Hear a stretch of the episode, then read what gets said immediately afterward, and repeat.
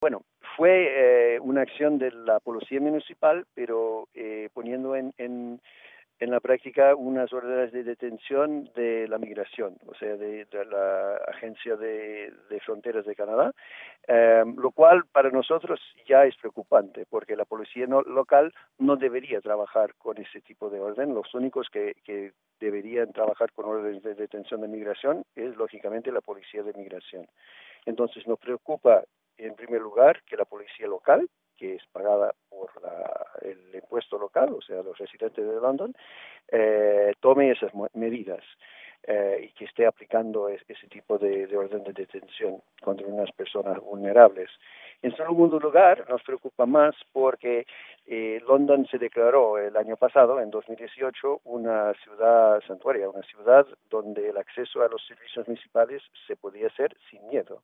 O sea, todos los servicios municipales eh, tienen ahora o deberían tener ahora la práctica de no pedir eh, documentación migratoria a las personas que acercan necesitando se acercan necesitando algún tipo de servicio municipal con la excepción de la policía. O sea se hizo esa excepción. Entonces lo que pedimos es coherencia a nivel del municipio.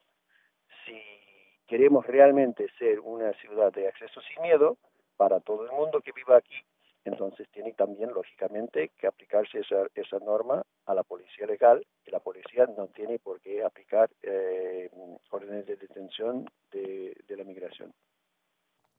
Eh, si pudiéramos hacer un perfil típico de las personas que firman esta carta, porque son 76 signatarios, ¿cómo podríamos definirlos? ¿Quiénes están firmando esta carta, señor David Hip? Pues eh, lo, hay de todo. Hay, hay gente mmm, joven, hay gente mayor, hay inmigrantes, hay gente establecida desde, que es mi caso, establecido en Canadá desde hace generaciones, pero eh, en el fondo todos somos seres humanos que nos hemos movido o nos movemos en algún momento. No es porque mis antepasados eh, inmigraron hace años que nos tampoco soy de esta tierra. ¿no? O sea, to todos somos como que decimos gente de tratados, eh, menos la población indígena, eh, todos somos inmigrantes a un nivel u otro casi toda la población. Entonces hay hay de todo, hay de difer diferentes eh, lenguas, de diferentes perfiles profesionales, hay quienes trabajan, hay quienes no trabajan, están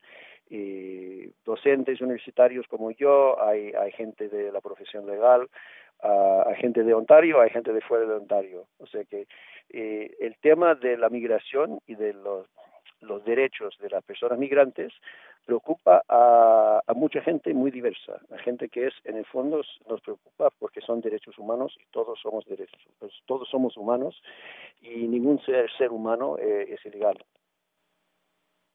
David Heap, muchísimas gracias por esta entrevista para Radio Canadá Internacional. Uh, muchas gracias por, por uh, Paloma por la entrevista. Um, y si puedo agregar algo. Sí, adelante.